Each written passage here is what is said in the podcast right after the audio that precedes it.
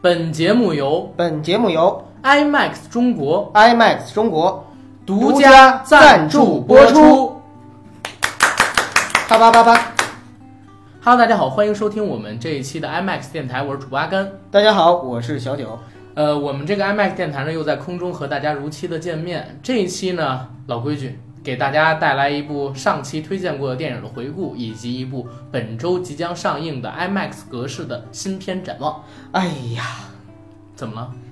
这一期的新片展望可以说真的是我真心期 待的。哎呀，前这个边真前边心那两个两字说不太好啊。对前边那两期你不是真期待的吗？前面那两期其实我是也很真诚的去期待，但是大家去品味啊，真诚和真心还是有一个区别的，真诚和真心还是有一个区别。对对对，你这话我跟你说还是不 好，要不然我就给剪了。呃那你剪吧。那这个新片儿是什么呢？你来告诉大家吧。好，大家准备好啊！就是经过了十四年，长达十四年的等待之后，终于又再次，我们在大屏，又终于在大屏大荧幕，又终于在大荧幕上，我们将看到的超人一家，不是超，我重说啊，我觉得你这儿不剪， 其实效果特别好。超能先生一家，嗯，超人总动员二。二，咱们好哎像为什做了么好我多们做片的子全全都系是列，系列啊？对，特别受不了啊。啊，哎呀，我我跟你说，现在好像好莱坞的大片儿，尤其是以 IMAX 格式上映的，都变成系列的了。但是你知道，我前两天听到一个论调啊，就是经典的东西啊，就应该留在历史的尘埃里，你就别再拍续集，你怎么拍都是错。你拍的跟原版很像吧，人家说你这个没新意；嗯然后你拍的呢，如果有点创新呢，人家说你这个对粉丝不尊重对，是 有是有这样的矫情的这啊，个。是吧？矫情怪哈论调，对那怎么办呢？这个那我能奉劝给这些电影公司的人呢，就一句话，啊管他丫去 死！奉献给这些影迷一句话嗯：别听丫扯淡。啊，这种事情啊，对咱们而言是好事儿嗯，啊，经典被翻拍，或者说经典再出对，续作，能当再然重前温提得一遍拍好啊，那当然了，啊，得拍好。这个东西其实是一个概率事件，对我们可能会看到一部很好的一个经典的续集。对，但是也可能看到一个让我们很失望的东西。但是不管是好还是坏，我觉得有总比没有好。这就像我以前有一个经典的问题啊，就是说阿甘，一件事儿你如果做的话，呃你做了可能会后悔，你不做可能会遗憾，你会选择怎么办？我肯定是要做一下嘛。对吧？咱俩性格就一样，对就是说我们一定要先做，嗯因为哪怕我们后悔，我们也希望不留遗憾。对，但是呢，如果像《星战八》或者《游侠索罗》那样的遗憾，还是不要有了。还哎是，不那要有啊你了说上一部算是后悔还是遗憾？上一部我觉得不遗憾也不后悔，惊我对喜这片子是吧评有价点挺高惊喜的啊对，啊、上一部咱俩聊的不是这个《侏罗纪世界二》吗？哎，对对对，六月十五号的时候，咱俩一起在北京看的这部电影。是的，当时看完了之后，我是给片子立刻就写了一个评价，我打了将近七分呢。呃，将近七分，对，因为有一点让我减分的地方，多少分？你就说一个就准确的分数。就还是七分啊啊！但是出于我个人观感，我给它报上去的时候报了一个六点五。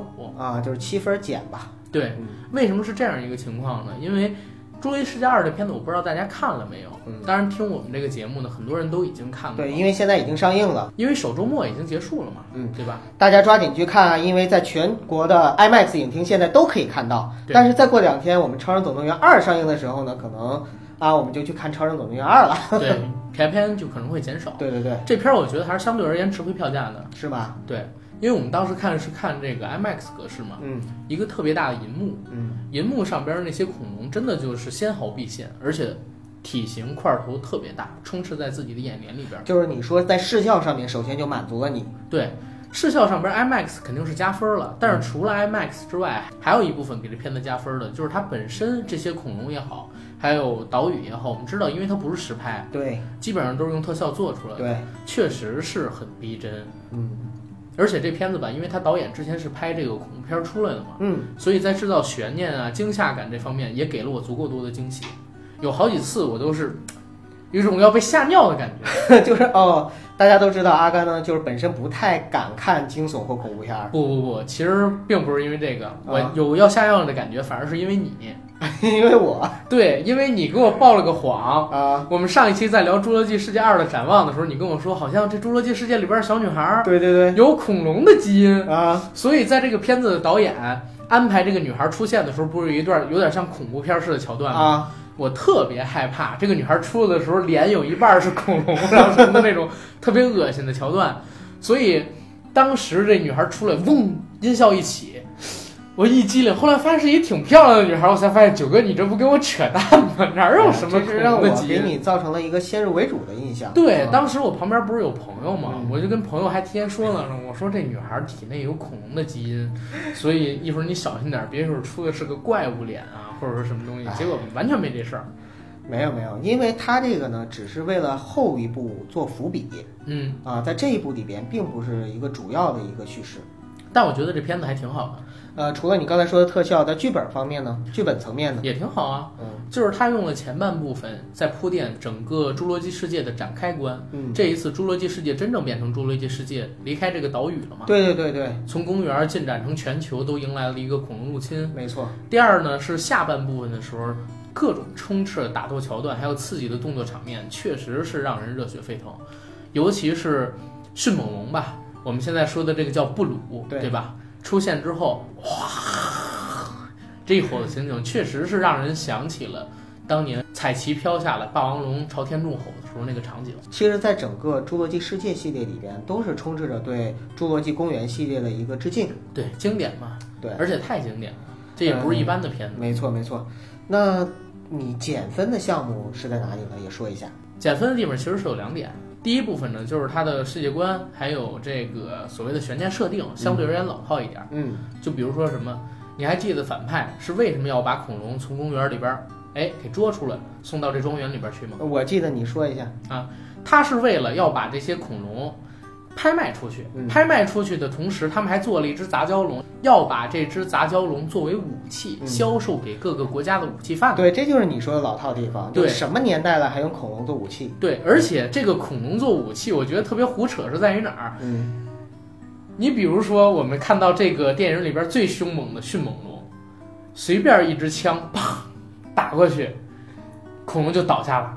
在这个男主角星爵，哎，怎么《侏罗纪世界》还要叫星爵？啊好，我们就叫星爵，大家对反而还能知道他是谁。对对对，在星爵跟这个布鲁他们两个人调情的时候，嗯窜出了几个雇佣兵，一枪打过去，恐龙就倒地不起了嘛。嗯这只恐龙可是《侏罗纪世界二》里边杀伤力排行第二的恐嗯龙，对不对？仅次于那只杂交龙的。嗯，而到了这个暴虐迅猛龙，我觉得也一样，扛不住子弹的。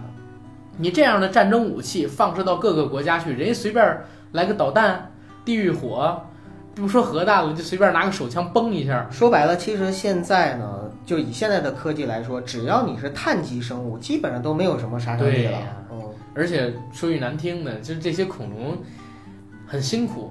风雨的洗礼，我不曾退步，是吧？这是第一点。嗯第二一点是什么呢？第二一点就是，你有没有感觉，就是白左这种概念又被涌出来了？呃，你的评论里我也看了，对，当时我写了一篇那个评论嘛，我说这片子就是美版《战狼二嗯，》，然后咱们国内是撤侨，他们是撤龙，对，而且呢有一个迅猛龙叫那 个星爵做干爹嘛，对对吧？跟这黑人小像。孩叫爸爸，哎，对啊，黑人小孩老公叫儿爸爸，对迅猛龙叫干爹，嗯这点儿其实也很有意思。就是老美现在巴不得有个什么东西是需要他拯救的，或者说他就觉得全世界都是他们老美要管的世界警察嘛。嗯，其实已经过去那个时代了，而且看这个东西确实很烦。在最后片尾的时候，女主角不是在犹豫到底要不要把这些恐龙从这个毒气室里放出来，拯救他们的生命呢？但是因为拯救他们出来之后，他们就会到世界各处去肆虐嘛，对对吧？有可能造成这个平凡人无辜的丧命。在这个犹豫的时候，我就想，哎，一定会放的，我怎么觉得这个女主角就特别像《三体》里边的程心那种圣母对婊的感觉，就是诚心圣母婊，而且啊特别像接收这个 欧洲难民的那些所谓的白左们。明白，白左思维害死人，嗯而且不光是他们害人，他们还把这种害人的思维给了小女孩儿。嗯我们的下一代也被给荼毒了，你知道至少我们下一步会被被荼毒，吗？ 对，大家就想一想啊，这个恐龙，我其实特别认同片头的时候那个律师的观点，嗯，他们已经是遗失在这个世界里边的产物了，就让自然决定他们再次消失就好了。嗯而且他们也不是真正的恐龙。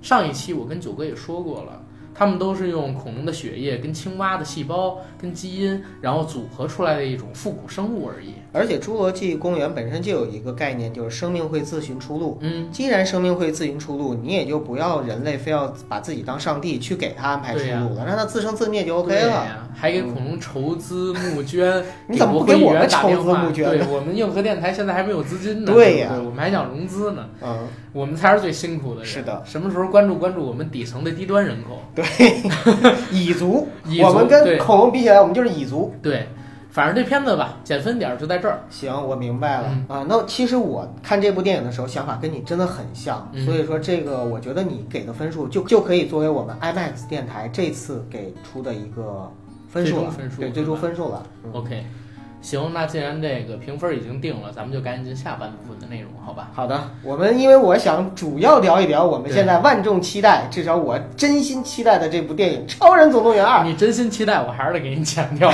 你弄得我们前边几期做的很不是人，你知道哎吗？呀，但是我真的，一一聊这个，我是不自然的啊，不是，我是不自觉的，就真的很兴奋。嗯明白，《嗯，超人总动员二》这片子呢，也是暑期档的一个大作吧。嗯，刚才我跟九哥两人要聊之前呢，特地看了一下他的一个在北美的票房成绩，对，已经上映好了。吓人啊！对，没错，因为它在六月十五号的时候嗯已经在北美公映了，对，在首周末就豪取了1.8亿美元。这个大家要知道是动画片啊，就是在动画长片上已经创造了很多的影史记录。对，而且一点八亿美元，我觉得有点相当于中国的最终票房的感觉，你知道吗？啊，关键是呢，它的那个口碑不光是有票房，口碑也非常好。毕竟嗯是皮克斯嘛。呃，烂番茄的新鲜度达到了百分之九十四。对嗯，这片子其实我也挺期待的，因为之前《超人总动员一》我嗯就没怎么看，哦好多年前看过一遍都忘记了。为了做咱们这期节目，前两天九哥让我翻车又重哎，看好了。像那时候你才十一岁啊！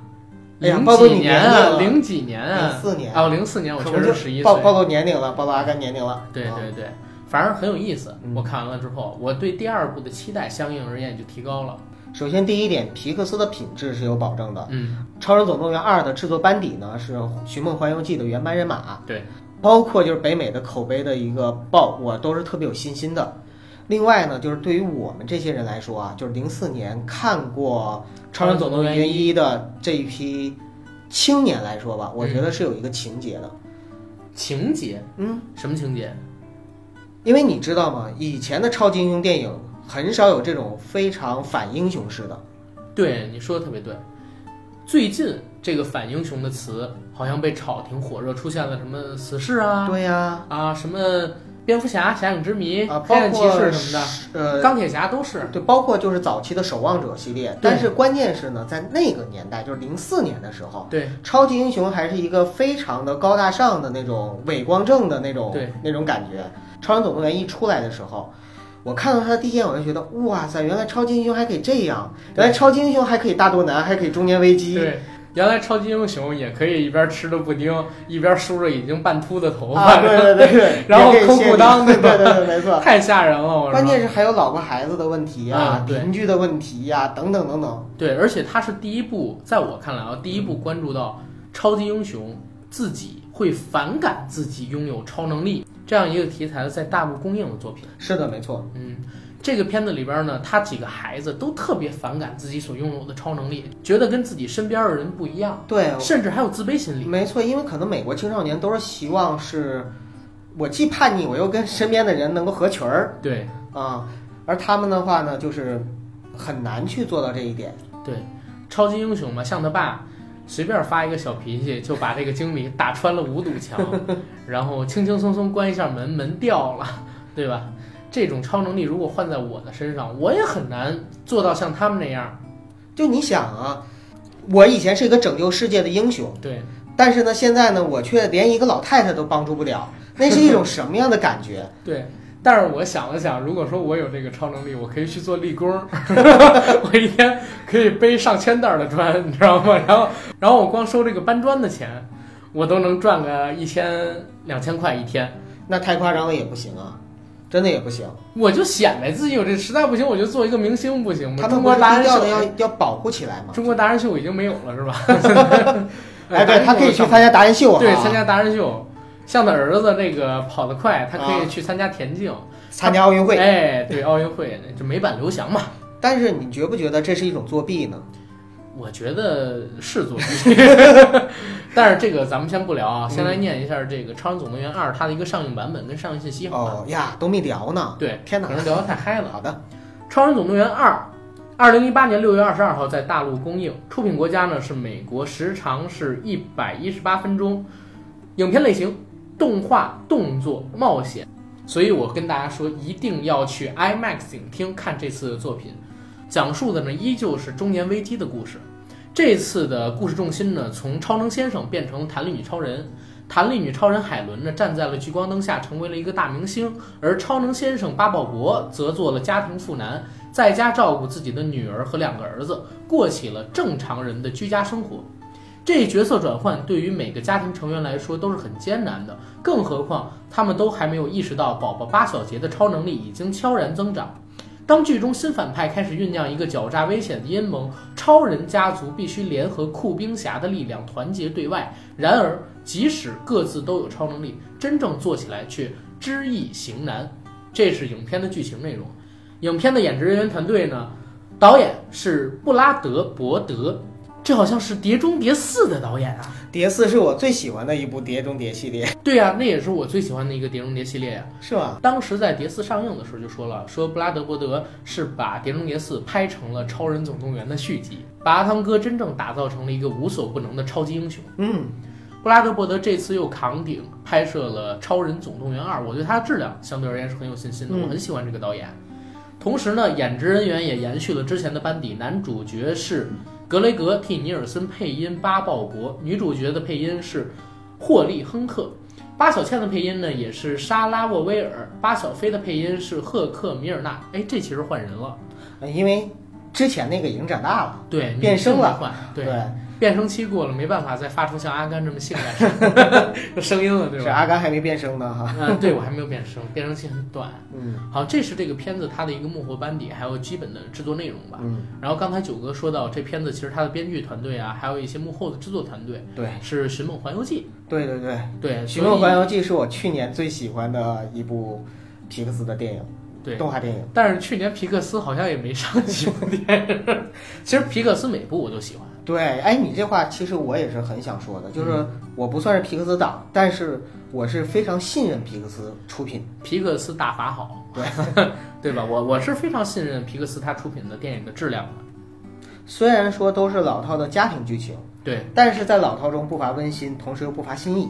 对，他不管是讲什么内容，你看超人也好，怪物也好，呃，呃他亡讲灵的也好对等等等，等还有动画片儿也好，讲的都是人的成长。嗯，家庭之间的互相温暖、关怀，给你的激励，以及对他们团结在一起之后能战胜所有的困难。而啊你而且你发现没有，啊就是在皮克斯的电影里边，成长的不光是主角，嗯，而是身边的所有人的成长，对包括就是像《寻梦环游记》里边，小男孩已经逝去的这个祖先亲人们，啊，亲人们和活着的亲人们都有一个成长的过程。对，其实最典型的例子呀，是这个《玩具总动员嗯三》。《玩具总动员三》在我看来是一个伟大的电影，你说就是那个最后有结局那块儿，哎呀，对那块儿我我竟然看看催泪了，我也你知道是吗没有任何一个玩具会被抛弃，对不对？对。然后大家又回到这个时光屋里，然后一起去玩儿。哎呀，不行，我累的， 现在又想哭那换一个，比如说这个《头脑特工队》，啊！ 《头脑特工队》最典型的。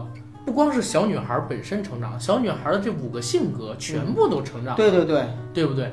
他其实是以一个人他头脑中做的这种各种各样的梦，他的性格去做了一个简单的规划，嗯，然后让这个故事变得丰满起来。对，其实我们每个人心中都有这样的一个梦，这个梦就是皮克斯他关注的东西，他每一部作品其实都在讲这种东西。所以其实有的时候啊，越简单越难，对但是越简单其实也越好。对，而且《超人总动员》系列还有一个跟以往的皮克斯系列全都不一样的东西，哪一点？就是它的特技，你说说，咣这这谈一对，就是当当的。超人总动员系列肯定是这个皮克斯所有的动画里边啊，特技运用最多的，嗯，因为它几个主角全部都有超能力。对，我还记得，你知道第一部里边我最喜欢是谁的超能力吗？ 呃，肯定是肯定不是小倩，我是就就是小这天，是小天啊， 能隐身不是每个男人的梦想吗？但是他控制不住隐身也挺难难过的。这这，因为他穿衣服不能隐身嘛，啊对吧？除非穿上特制那个超人衣，你说满大街看着一个个 衣一裸男，不是裸男还好，啊就满大街看着一个个衣服在那晃悠， 也挺恐怖的对，不是就有我一个人隐形就行了，啊。有我一个隐形，别人都不隐形。嗯，但是我想了想，夏天烫脚，冬天冻脚，也就春秋两季能使用这个功能出去干点什么事 儿，干点什么事儿？你想？就是正常该干的事儿呗，什么的。哎，我们上次聊过，就是一个时间静止，一个隐身，好像都是男人梦想 超级能力哎，啊。对对对。嗯然后还有一个能力我也特别喜欢，嗯不是男主角们的，嗯是那个黑人的极冻侠，啊，他可以化水成冰，而而且只是一杯水，他就可以做成一条马路那么宽的冰。啊，很厉害的。我们想一想，空气中有很多很丰富的水元素，但是好像他必须得有人泼一下水，然就后是得才有可一个以引子嘛。对，得有一个引。啊，这都不算是很强的，很强大的话就是可以化无形为有形。对你像那个《X 战警》里边儿嗯有一个火人，一他个必须冰随人身带一个打火机。对对对，有打火机才可以把那火变得特别特别的大，所以这个功能吧，我其实挺喜欢，不用买空调了。现在北京这么热，对不对？你知道这个超级能力哈，嗯，在什么的作品里边就是被放大到了最极致吗？哪个作品？唐家三少的《斗罗大陆》，哎呦我天哪，因为这俩差的有点远，但是是但是你知道《唐家三少的斗罗大陆二》里边啊，就是他的主角霍雨浩嗯用的呢叫凌冰斗罗，就是用的一个能力就是能够控冰，明白，就是极致之冰，然后他能够做出各种各样的能力来。其实我我觉得也是一个很酷的事情。对嗯，九哥，你最喜欢谁的能力？我最喜欢的应该是就是我说这个人啊，我先说角色，啊我最喜欢的是弹那女 超人。哎呀，我猜对了，因为你想想让哪儿长哪儿长，对不 对？你看你看，你又猥琐了啊啊！但是我虽然不想开车，我还是想说他这个功能实在太强大了。对，想哪儿长哪儿长，这个太吓人了。就是，所以我就觉得啊，那个对于超能先生来说，我是非常羡慕的，嗯因为他娶了世界上最完美的一个女 人摆任何姿势是吧？啊，这是哎而这是且我跟你角色说啊这是角 色，我看第一部的时候，第一次爆笑嗯是什么时候笑？就是他们一家人从飞机上落下来，嗯，然后弹力女超人自己怼了自己鼻子一下，啊然后变成了一个皮划艇。对 对，对，不是那个降降落伞我说这样这啊，样不的是开始是降落伞，对开始后降来落是伞后后来在水上是对，后来来在水上变成一个皮划艇，然后他那个脑袋还是正常的脑袋，啊但是整个身体变成一皮对划艇。对对两个孩子坐在他的身体里面，小孩呢，因为他跑得快嘛，啊，就一直在他的这个皮划当艇马最达后 对当马达甩脚，然后让那皮划艇走 往前面跑，笑死我了。这个时候，你首先你不得不服皮克斯的创意，对，你想想这脑洞开得多大，然后另外呢就是。我觉得让我想起了，他应该也有致敬，就是《巴巴爸爸》。嗯，对，就是当年那个巴巴爸爸，就是很多的变形人可以去塑造各种各样的形但态。是其实他致嗯敬的是神奇先生，啊，对我说的致致敬这个词可能用的不太好，嗯因为它毕竟巴巴爸爸不是美国的动画片，对对对只。是就是让我想起了那个童年时候的一个经典。对，你看神奇先生就是这个世界上最完美的男人，对吧？对 对对，可长可短，可粗可细 对，然后他的女朋友正好还是隐形女啊！啊，这个很吓人，我天哪！哎，就是反正关于超级英雄嘛，呃，我觉得啊，就是刚才我说的嗯是这个人物，我最喜欢的是他，但是我要说能力的话呢，我最喜欢的还是超能先生。超人先生力大无穷，因为你也想去搬砖吗？嗯，因为力大无穷和包括刀枪不入啊，啊，就是这整个的其实是一个男人对阳刚和极致的一个梦想嗯哎，。我问你一个问题，你看过《超人汉考克》吗？ 看过那里边有一个爆笑的桥段是什么？你知道吗？哪个就是超人汉考克找了一个黑姑娘回家一夜情，啊？结果就是临到最后阶段的时候，把那姑娘给甩开了，啊然后就看那个房顶蹦蹦蹦，放花了是吧？嗯不是，我是放花了， 打出了几个洞，你知道吗？啊，然后这个把我给吓到了。你说超人先生会不会这样？啊就是总之所以他不媳妇能儿戏只剧能不是能弹戏力剧女啊超人首嘛。先第一点，世界上嗯真实世界上是没有超级英雄的。嗯，你不能这么说啊，呃，这不一定的。好吧，就就假设说吧呃你不啊要毁坏我这么一个纯情小男生，天真、单纯、善良的可爱关的于这个世界的梦想、啊对，对关于这个世界的我各种遐想。啊就是只能这么说吧，就是这个世界上呢，其实我们在现实中是很难看到超级英雄的对，啊、所以呢，就是这些呢只是我们的幻想，但是至于他们真正有了这些能力之后能够怎么样，我认为呃，其实超能力本身对一个人来说也是原罪，嗯就是一个人获得超能力之后，他必然会背负很多东西，包括责任，嗯，包括正义与邪恶的斗争，对就是自己的阴暗面和对光明面的斗争。呀，原力哎学习，呀，哎啊原力又出来了哈。对，然后包括就是说，他有了这些能力之后，是否能够进行正常人的社社会生活，嗯，这些都是他的原罪。哎，你看，这就引出这个《超人总动员》系列为什么我们要去看了，嗯因为它讲的就是，首先有了这些超能力之后，这些超人们过的是什么样的生活，嗯，他们面对着这些超能力，又面对着自己跟常人的这些不同，自己心里边是否会有一些嘖不爽的东西？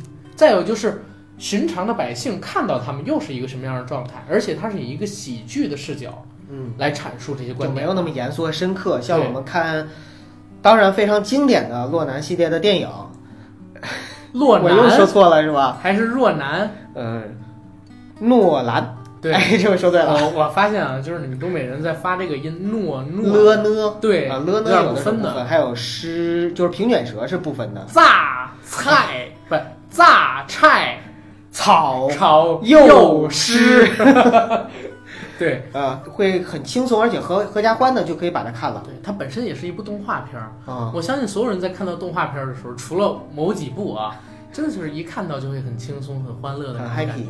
嗯对，因为有既有印象在嘛。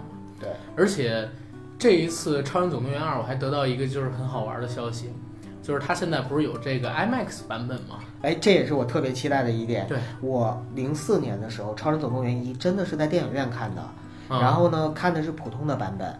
那会儿 IMAX 在国内好像还没有什么影那院，会儿连3 D 都没什么影迷。对，反而在 IMAX 的影厅去看这种类型的电影，我还是第一次。我准备把我的第一次奉献给《超人总动员》。我的第一次也要奉献给《超人总动员二》。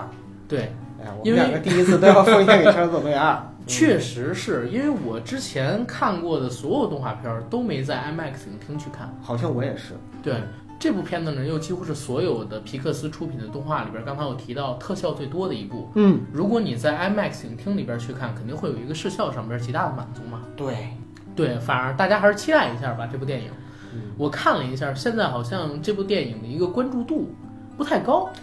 呃，其实这是我们国内的一个特殊的现象，就是对中国观众呢对好莱坞的动画长片其实好像还是有一种，就是可能是或多或少有偏偏见、主观偏印象，偏低龄化、对青少年向觉得这动样画的片儿一就种是感给觉小孩儿看的呀。嗯，其实还真不是。对，你像我刚才说到的那个《玩具总动员三》，嗯你也说了嘛，九哥有点泪奔的感觉，啊，我看很多电影都泪奔，我看《战狼二》还泪奔呢。